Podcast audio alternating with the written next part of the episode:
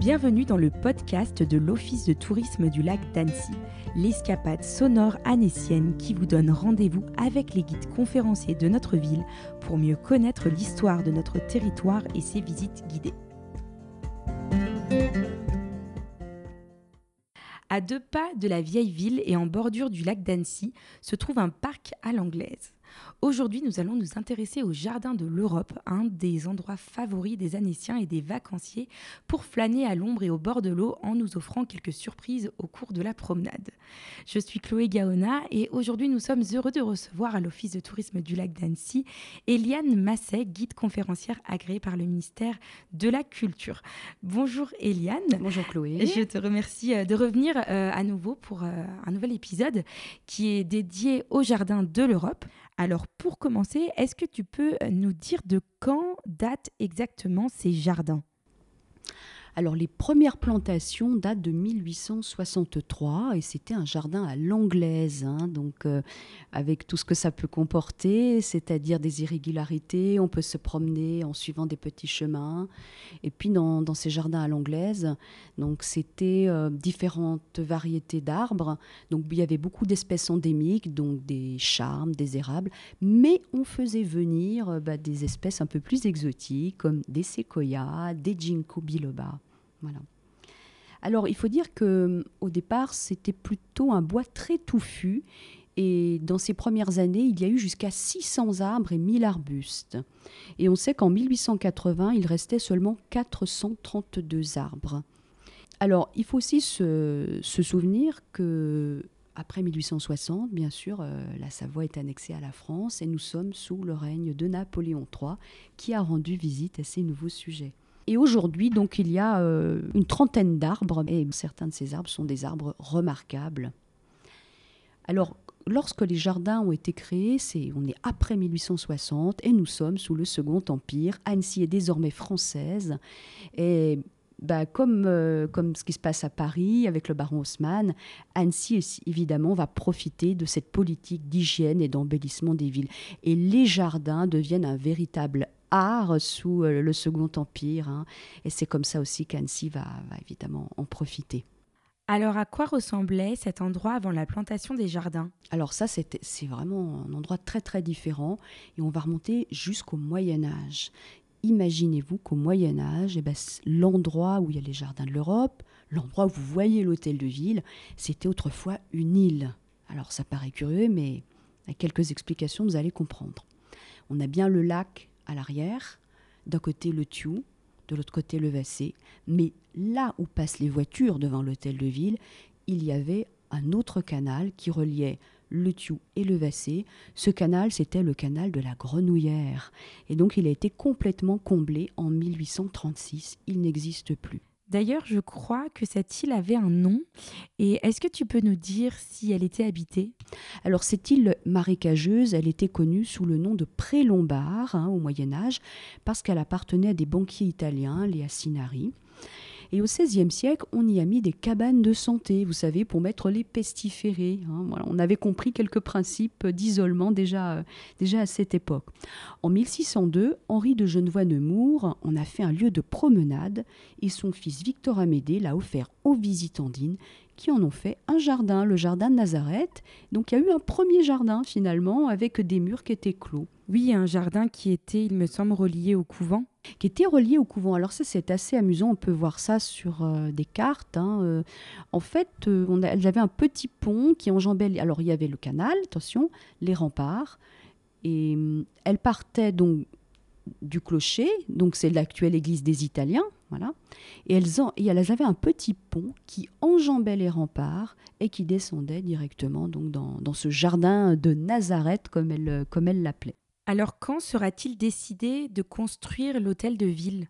Alors, au XIXe siècle, nous sommes sur la période dite de la restauration sarde et Annecy va beaucoup s'embellir et on va commencer à s'intéresser au front du lac. Cet endroit, cette île marécageuse, va finalement être complètement assainie et va y faire une sorte de plateforme bah, sur laquelle on va commencer à construire un hôtel de ville digne de cette ville qui a maintenant environ 10 000 habitants. Donc dès 1847, la construction de l'hôtel de ville est en route et il sera effectif en 1855. Voilà, donc l'hôtel de ville date d'avant l'annexion de la Savoie à la France. Il a bien été construit par les rois de Piémont-Sardaigne. Au départ, il s'appelait les Jardins de l'Hôtel de Ville et aujourd'hui on les appelle Jardins de l'Europe en hommage à Bernard Bosson, un ancien maire d'Annecy qui a été ministre des Affaires européennes. Aujourd'hui, qu'est-ce qu'on peut voir dans les Jardins de l'Europe? Eh ben, Les arbres remarquables évidemment, il y a le séquoia, il y a les séquoias. Il y en a surtout un qu'on remarque bien puisqu'il est à l'angle, il est, il est euh, vers le pont de la Halle, là, voilà, près d'une petite borne d'eau, et tout le monde le voit. Donc c'est un de, de, ces arbres qui a été ramené d'Amérique.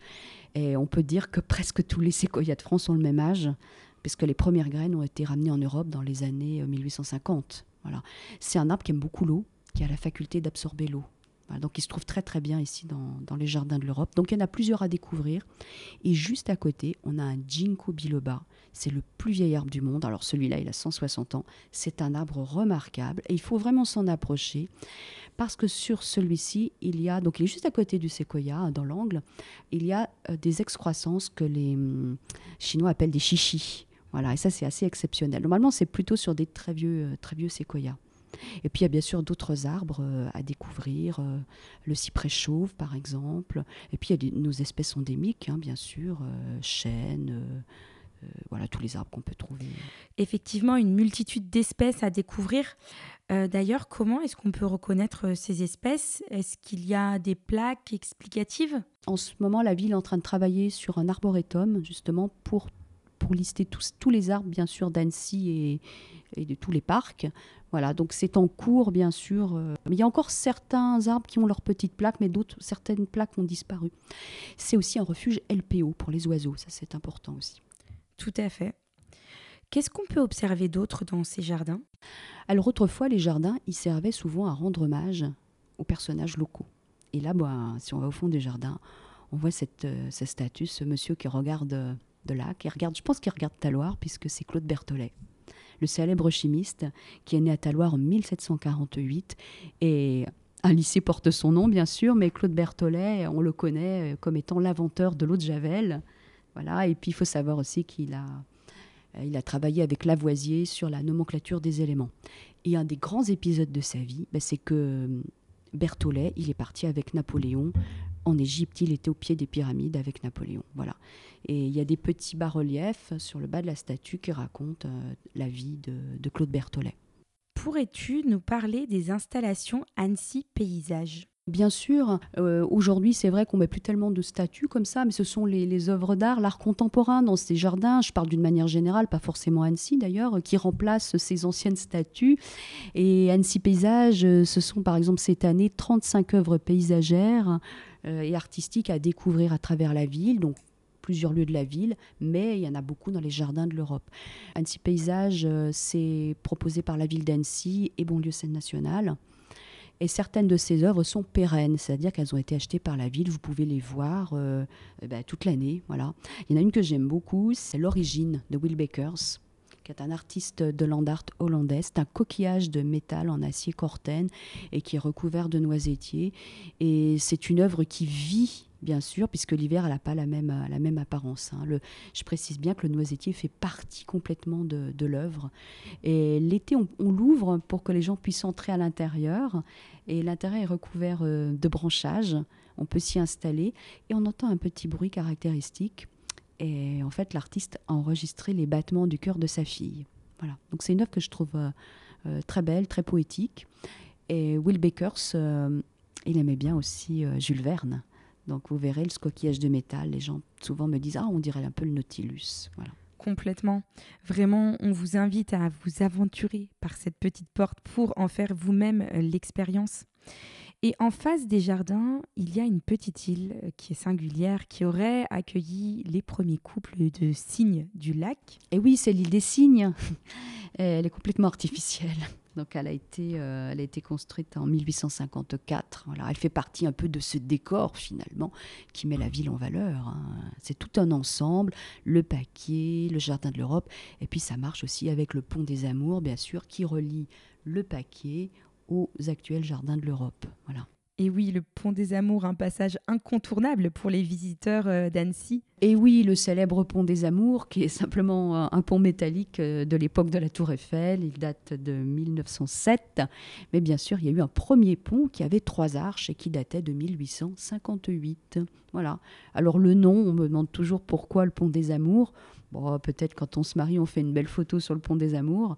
Mais vous savez, les jardins euh, qui sont juste à côté, cet endroit-là, au 19e, c'est un lieu de rendez-vous et lieu de prostitution également. Alors, euh, on a donc sous le pont des Amours coule le Vassé, hein, le Vassé qui va rentrer dans la ville. Le Vassé, il n'est pas tout à fait naturel. hein. Euh, tout cet endroit, le paquet, c'était des endroits très marécageux. hein. On a dû certainement dû canaliser l'eau. Par contre, le Thiou qui se trouve de l'autre côté, le Thiou, lui, est naturel. Même s'il a été aménagé, c'est le déversoir du lac. Et c'est ce déversoir qui va donner naissance à Annecy. Alors, euh, Eliane, qu'est-ce que cet endroit a de particulier pour toi? Bah, moi, je trouve qu'il présente deux visages. Alors, quelque chose qui saute pas aux yeux, bien sûr, mais c'est à cet endroit qu'on va trouver la première présence humaine à Annecy. Puisqu'au large de l'île des Cygnes, on a découvert au XIXe siècle les restes d'une population néolithique. On est 2005-3000 avant Jésus-Christ. Voilà. Donc, première présence humaine à Annecy, mais on voit bien les changements aussi qui se sont opérés ici. Dans le Jardin de l'Europe, on, on a le visage d'Annecy aujourd'hui, le tourisme, l'embellissement de la ville. Et ça, et c'est vraiment très caractéristique. Donc il y a ce côté à la fois touristique, écrin de la ville, mais c'est bien là qu'est né Annecy aussi finalement. Le Thiou, mais avant le Thiou, il y avait aussi euh, ces humains qui occupaient euh, les rives du lac. Dernière question, est-ce qu'il est possible de visiter les jardins de l'Europe avec un guide? Bah, bien sûr. Alors, soit on peut l'inclure, euh, on peut en faire un petit bout dans une visite, l'intégrer dans une visite, mais euh, les jardins de l'Europe peuvent aussi faire euh, l'objet d'une visite particulière. Et hum, donc, au- mois de juin, donc il y a un rendez-vous européen. Donc, c'est rendez-vous au jardin, c'est un événement gratuit. Et avec Catherine Mercier-Guillon, donc une collègue, voilà deux années que nous avons travaillé sur ce thème avec un représentant des- du service vert de la ville, une visite à deux voies. Donc, euh, nous, nous avions présenté bien sûr l'aspect historique euh, de ce jardin. Et puis la personne des espaces verts euh, avait présenté bien sûr tout l'aspect botanique, qui est très intéressant évidemment. Eliane, merci beaucoup pour cette charmante promenade dans les jardins de l'Europe. Merci à tous pour votre écoute et à bientôt. Merci à tous d'avoir suivi ce podcast. Si vous l'appréciez, n'hésitez pas à vous abonner, nous mettre des étoiles ou des commentaires sur votre plateforme préférée. Retrouvez l'intégralité de nos épisodes sur notre site lac-annecy.com et sur notre chaîne YouTube Lac Annecy Tourisme. À bientôt dans la destination Lac Annecy.